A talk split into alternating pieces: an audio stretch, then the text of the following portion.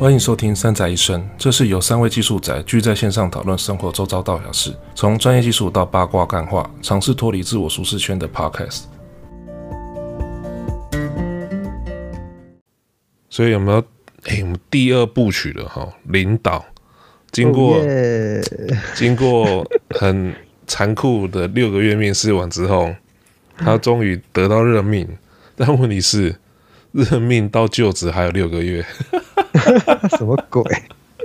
啊、没有啊，他前老板还在还在职啊，还在职是没错啦。其实交接交接六个月吗？六个月、啊、交接吗？六个月啊？还是因为他不想？他第八章的第一句就是：从我获得任命到麦克离开迪士尼，有六个月的等待期。为什么可以这么久？你讲这样子，台湾台湾选总统到交接有四个月啊。我发现你很会比喻。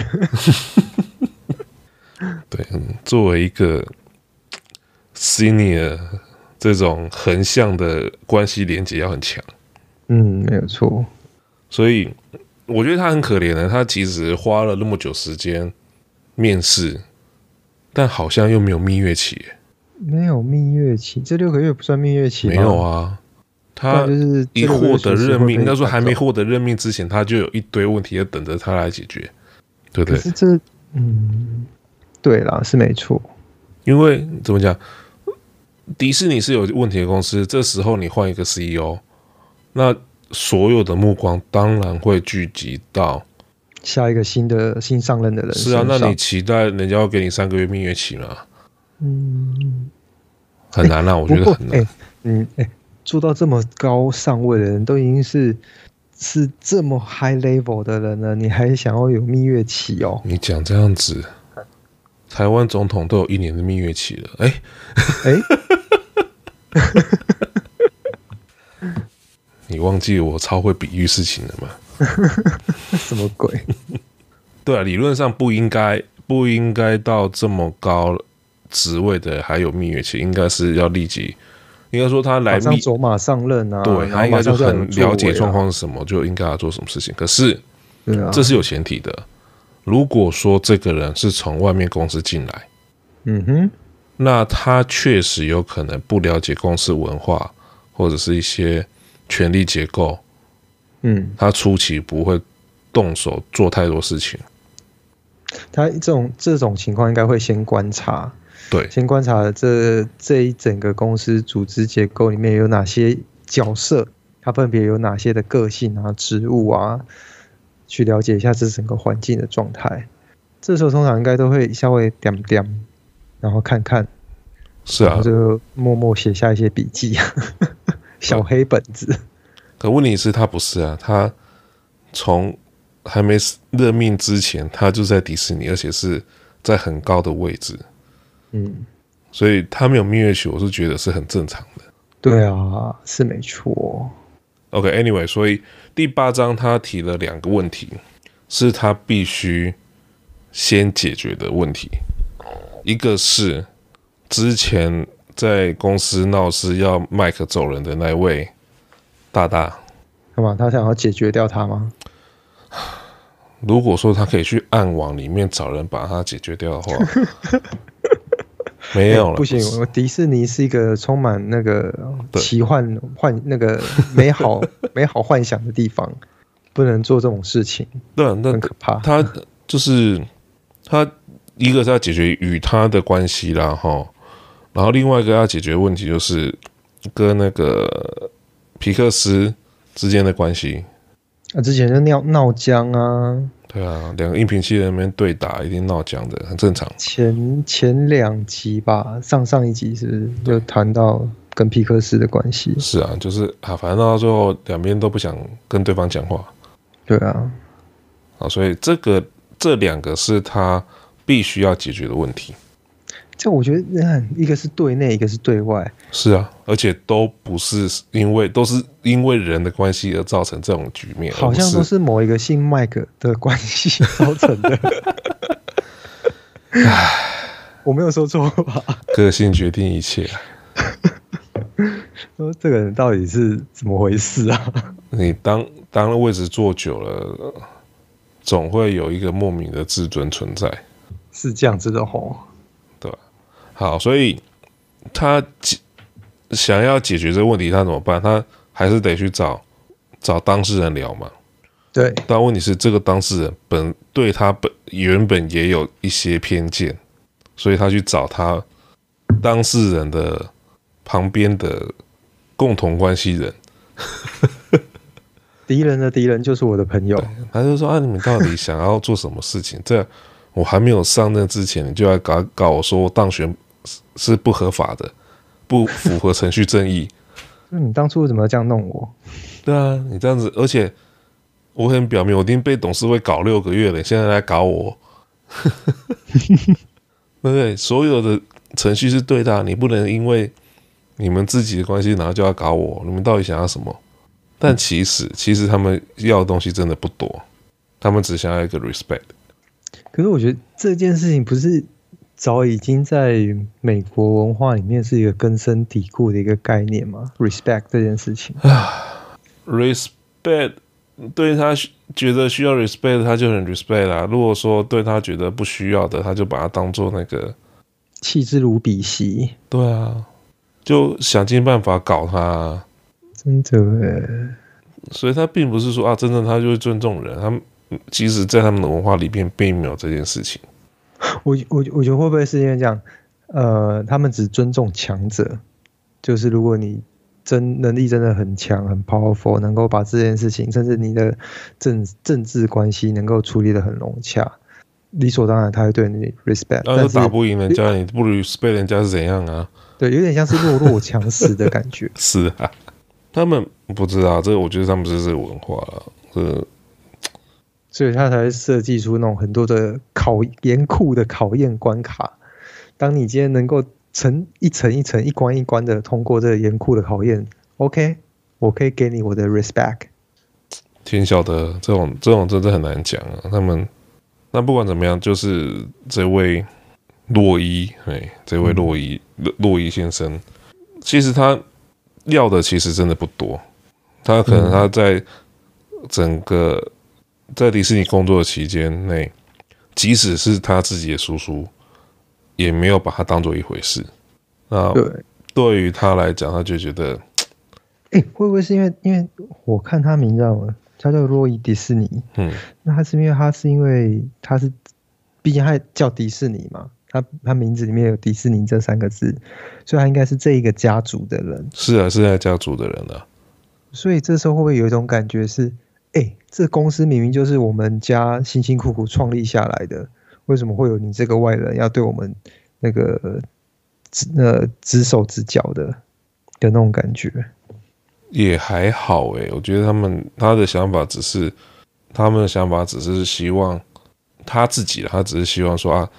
你可不可以看到，是因为我们是家族人，然后稍微对我们尊重一点，对不对？嗯、你看看英国，对不对？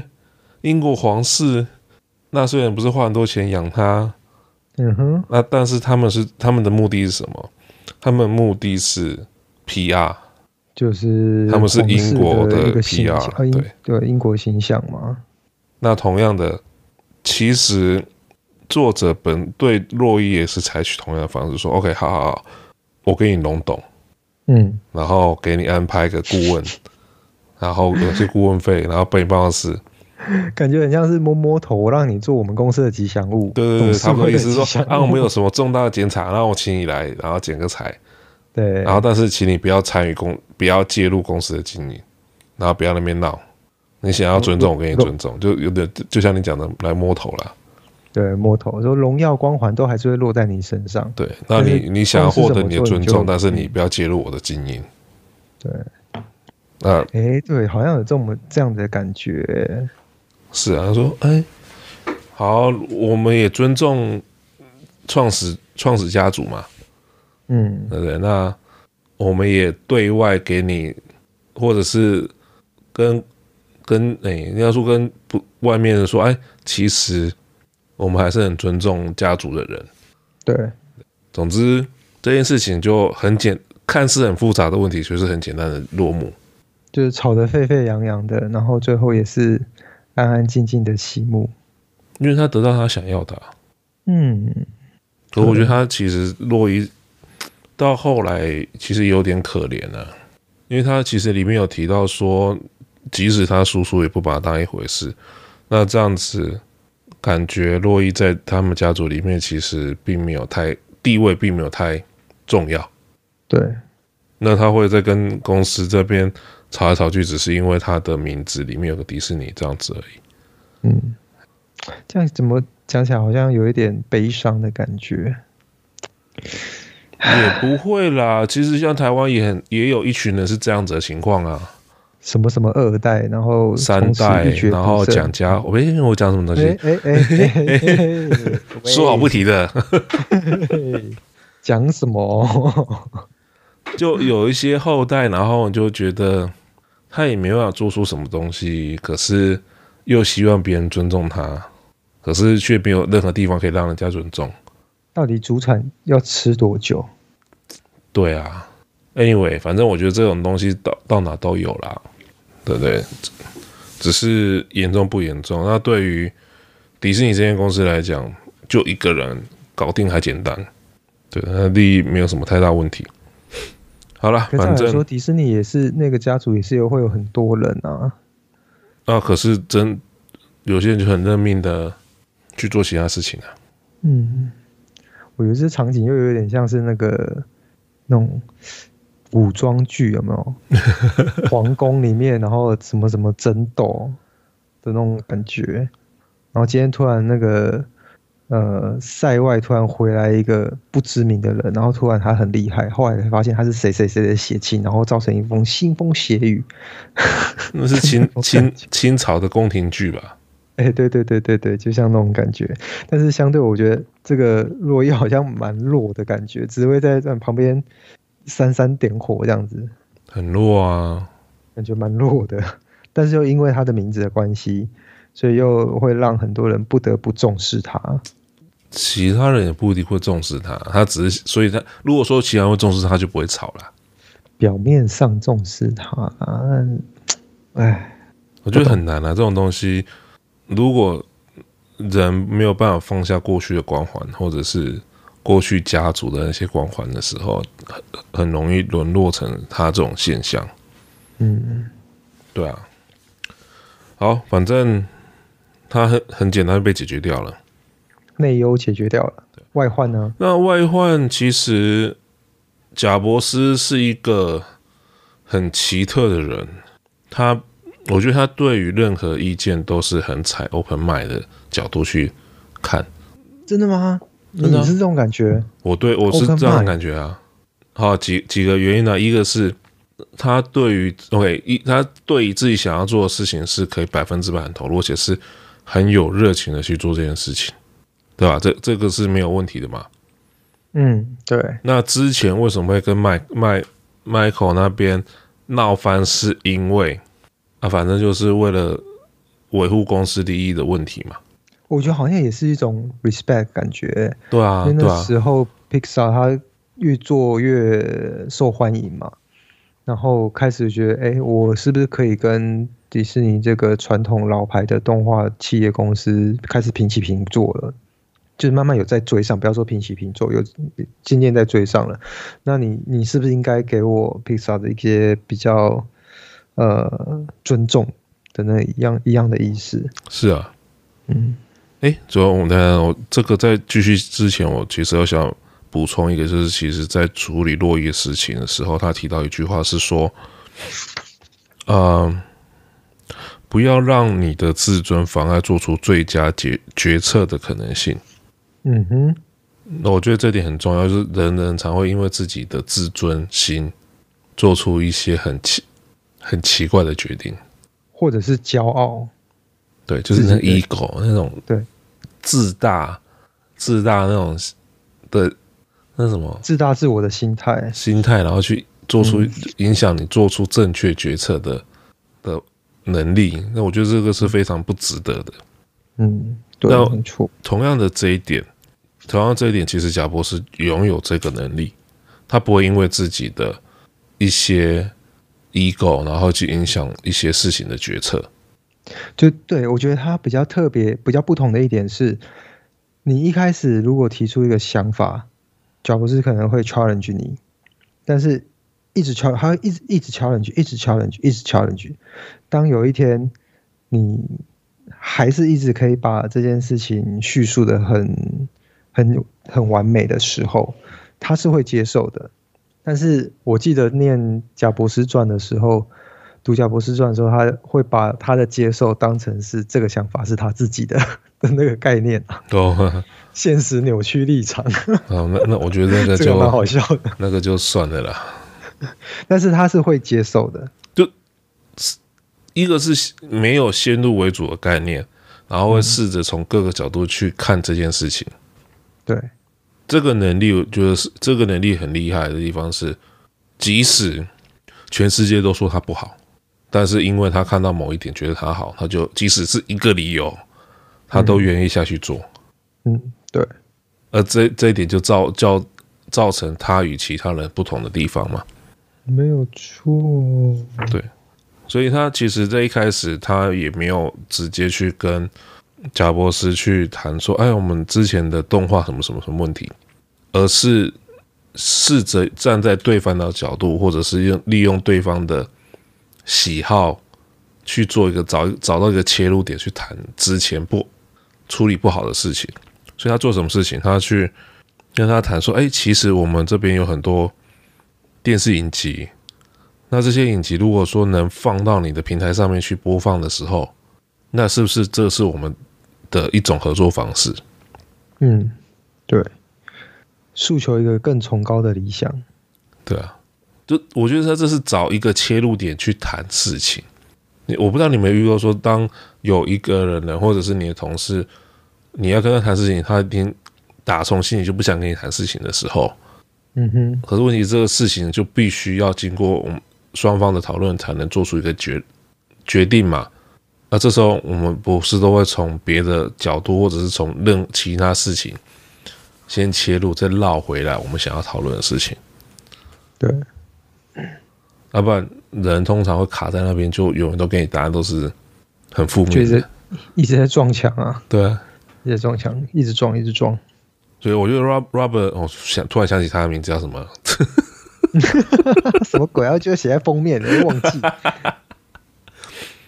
所以 Robert 也用同样方式去处理这件事情嘛？他就说：“哎，好，那如果说你们出了把影集塞到你 iPod iPod 里面，然后这一点刚好、哦、是好好久没听到这名词了，iPod iPod，然后哎，以前 iPod 很厉害，好不好？四十 G 的那个 MP3 player，嗯，对，没错，而且可以播很久，超强的啊。”其实一开始，你你有买过 iPad 吗？我有买过两个，一个是小的，一个是原始的。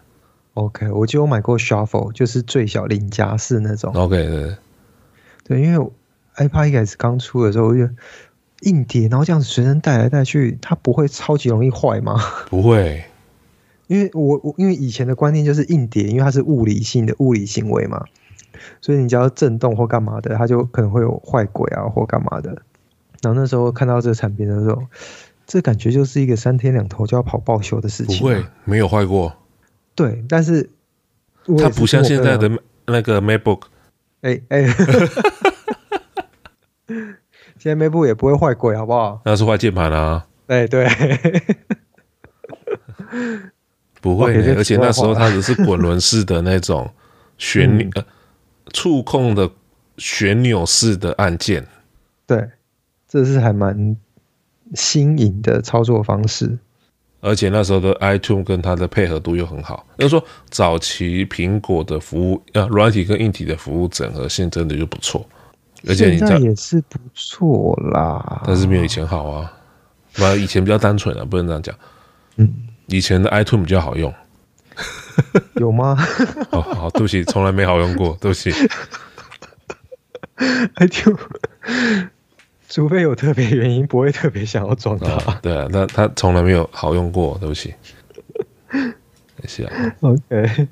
所以，总之，他就是哎、欸，找到一个贾博士，刚好是打到贾博士一个刚好他在做的东西的点，嗯、然后就哦，然后他就超超热情，去分享这件事情。那也是因为这个契机，让他们去达到另外一种商业合作。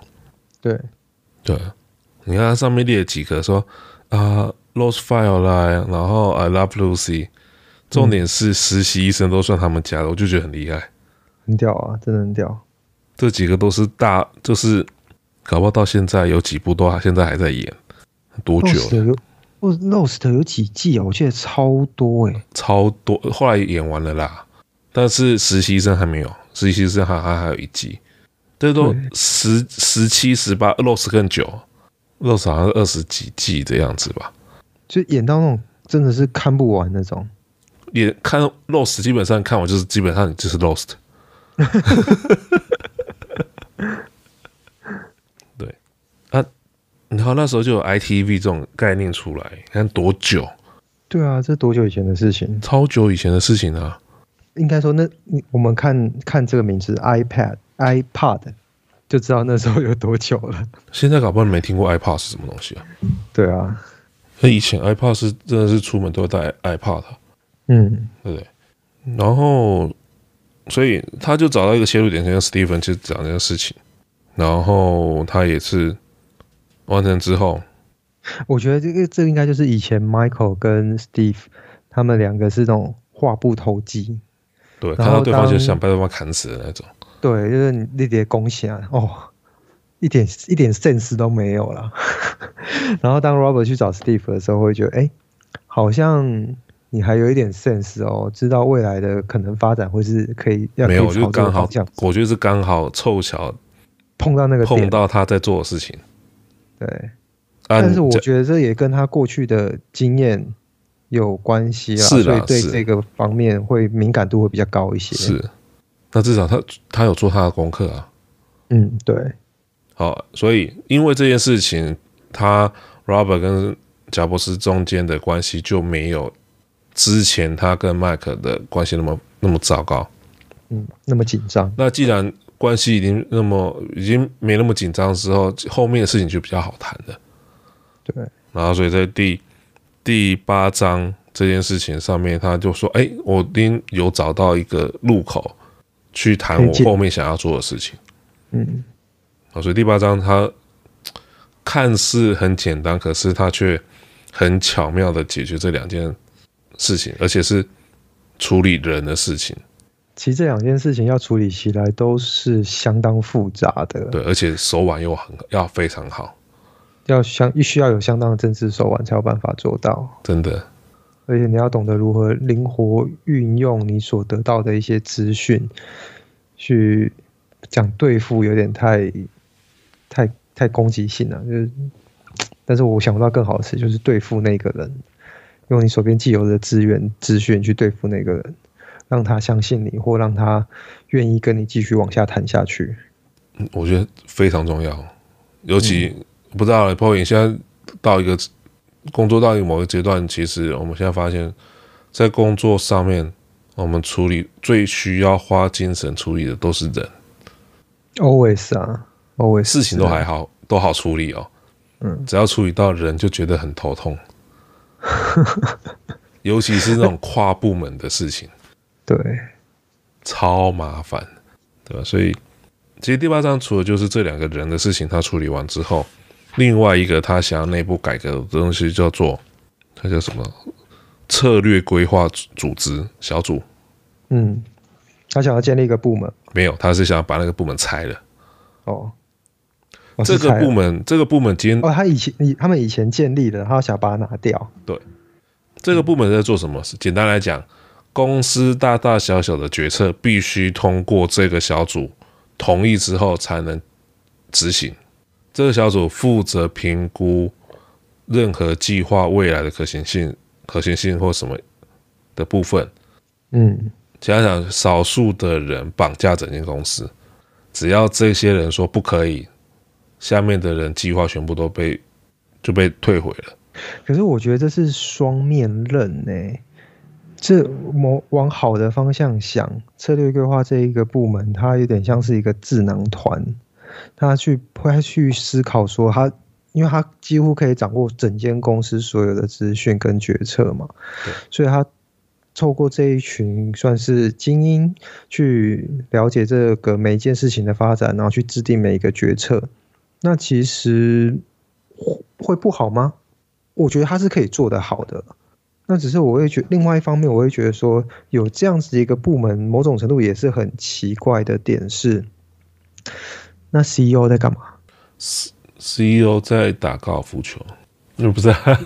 有点像是 他在负责处理事其他事情。那些高层都没有再去，好，他们是不是可以不用去思考说他们如何做决策？他们只要把这件事情交给他们的部门看。你看啊，任何任何。好了，我们就以政府来讲好了，各国政府都有所谓的智库。对，我认为这里所谓的策略规划小组跟智库的地位基本上差不多。对，他负责提供决策者一些资讯，或者是整合评估相关的计划是否可行，因为决策者真的没那么万能。没错，但是权力使人腐败。这些决策小组从原本的十五人变成现在变成六十几个人的时候，变成这个单位有点算挟持他的所处的地位，或者是他扩大解释自己的职权。嗯哼，挟天子以令诸侯。对，哦，他他一起扩大自己职权，然后造成说下面的其他部门其实也没有办法去做出他想要做的企划。OK，这个。如果以这样子的角度切入的话，我觉得测绘规策略策略规划这个部门本质上是没有问题的，问题是人腐败了。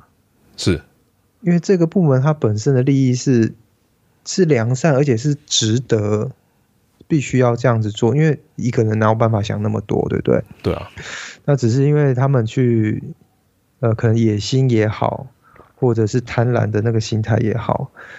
去扩张了他们本来不应该需要、不需要也不应该拿到的这些职权，嗯，才会让这件事情变得让人觉得这个部门是个眼中钉，尤其是对 Robert 来说，或者对其他人来讲，嗯，简单来讲，他就是公司的管治安的部门了，嗯，嗯，嗯，他说：“哎、欸，为什么？不行？为什么？治安？” 嗯，对，好了，没有那个那个有点夸张了，反正治安比他们还严重啊，不是？资讯安全很重要，不能随便开玩笑。对，很重要。所以 Robert Robert 他他做了一件事情，简单来讲呢，就是这个部门找 Robert 说：“哎，我们来开一个会，然后这个会主要是来决策香港的游览的门票多做要多少，要定价多少。”那 Robert 只是回说。如果说订门票这件事情还要找他来开会，这表示说他们没有做好他们应该要做的事情。嗯，那如果说他没办法做好他做的事情，那是不是就可以把他废了，然后就把那个会取消？哇，超帅！这么强硬哦，超强硬啊！他就想说，你如果你没有把你工作好好做好，那我干嘛养你？嗯，对啊，这样这样。这个蛮合符合逻辑的，是啊，就是就是你要等一下哦，我们好像有另外一个人扣音进来的。好了，小米，好，等下我们先讲完。所以他就是因为这一点把那个会议取消掉，也顺便透露一个讯息说，嗯、你们再不好好工作，把你们裁，就把你们整个组组拆了。你们再不好好做，今天取消就不是会议。对而是你这个人，对啊，就叫人走路那样子，对，释放出这样的讯息，对啊，所以我觉得策略规划小组这本身当初存在的的用意是好的，嗯，那只是说到后面变成过头，那对扩扩张到六十五个人，的确是有一点夸张哎，六十五超多啦，啊，也不能讲那时候迪士尼规模多少个人，搞不好上万人。可是上万上万人所有做的事情被这六十五个人绑架，也很扯啦。嗯，可是这六十五个人要要有的要要有一个共识，其实也是很困难的啊。怎么可能有共识？两个人都没共识，何况六十五个？所以我觉得这六十五个人里面有一些人应该只是站着茅坑不拉屎。这我们就不知道了。因为我没站过那个茅坑，所以我也不知道。如果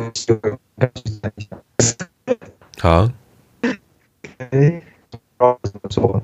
嗯，你的。这网络还好的时候，没有，现在 OK，所以我们刚才发生一点那个技术性的障碍排除啊，但是还没排除啦，我们先用替代方案。好，所以策略规划这样子，这个组织后来被的那个头头被退休，呃，被离职了。到退没有退休，那被被离职。策略规划的头头就是彼得啊，嗯，对，他被离职。就是啊，某就是这样讲啊，某个新闻稿发出来说啊，我们策略规划部的部长从什么时候要要离开我们，就离开这间公司这样子，嗯，然后进进行组织改组啊，所以他就被被离职了，然后人数也从原本的六十五人被砍到剩十五人，对，所以他又回到把权力又决定按了企划案的。决定权回到各单位上面去，然后这个算是再把权力分配到各各单位去，也不是分配，是还给，还给还回去，对，还给原本的主人。嗯，然后其他最后一句很好笑是，当这件事情发生的时候，仿佛，他是说是仿佛仿佛所有窗户都被打开，然后新鲜空气都被灌进来，那就知道之前。策略规划组的影响力到底有多可怕？是多么乌烟瘴气啊！他是东厂啊，不是啊，东不是东厂，好多他就是东厂啊。对，所以第八章几个重点，一个是对人的尊重，然后不要让自己的重大啊、呃、自大影响了一些决策。嗯，然后第三是该砍的组织把它砍一砍，就会就会。把就是前往成功的道路上面石头至少搬开一些了。对，那第九章其实第九章原本应该跟第八章一起看的原因，是因为第九章其实是更深入谈迪士尼与皮克斯之间的关系。嗯，那这章谈完之后，之后就不会有皮克斯了。皮克斯要去领便当了，因为因为有人去领便当了。哭 哭。OK，Anyway，但是它里面有附了一些照片，还蛮珍贵的啦。其实读到第九章后面，其实要附一些他们以前的那些照片，我觉得还蛮珍贵的。所以第九章我们下礼拜再看起来很有感。嗯，那些照片看起来很有感觉。是啊，是啊，是啊。你看完之后才知道，原来迪士在他认定迪士尼做了很多企业收购的事情。哎，对，反正他。要说 Robert 为了迪士尼的，为了要应因应未来的这种变化性，其实他吸收了很多来自外面的文化到迪士尼的里面。他希望透过外面的文化去改变迪士尼本质，然后让它变成更可以走，这是未来道路会走得更更说什么稳健一点嘛？对对对。OK，所以第九章我们下礼拜来聊的时候，其实。这一章这一章讲了很多如何决策事情，或者是如何去去讨论事情，然后决定说到底什么事情应该做，什么事情不应该做，然后就会看到说人就会有分好几类的人，然后也可以看出说为什么有些人可以成功，有些人不能成功。对，所以第九章其实还蛮，我刚刚稍微快速看了一下啦，然后觉得还蛮有趣的，所以我们下礼拜来谈第九章。然后我也希望下礼拜我的网络是好的。对，好啦，反正今天会比较短一点。那第八章算是一个很轰轰烈烈的开头了，就是为他的 CEO 之路开启了一个很精彩的这章节。对，空窗等待期六个月，没有蜜月期，手上要先处理两个很复杂的人。对人的问题，还有一个组织，嗯、对吧？对，厉害了，我觉得很厉害，那种效率真是很高。OK，对，好啦，那我们就下礼拜见啦，不，拜拜，拜拜。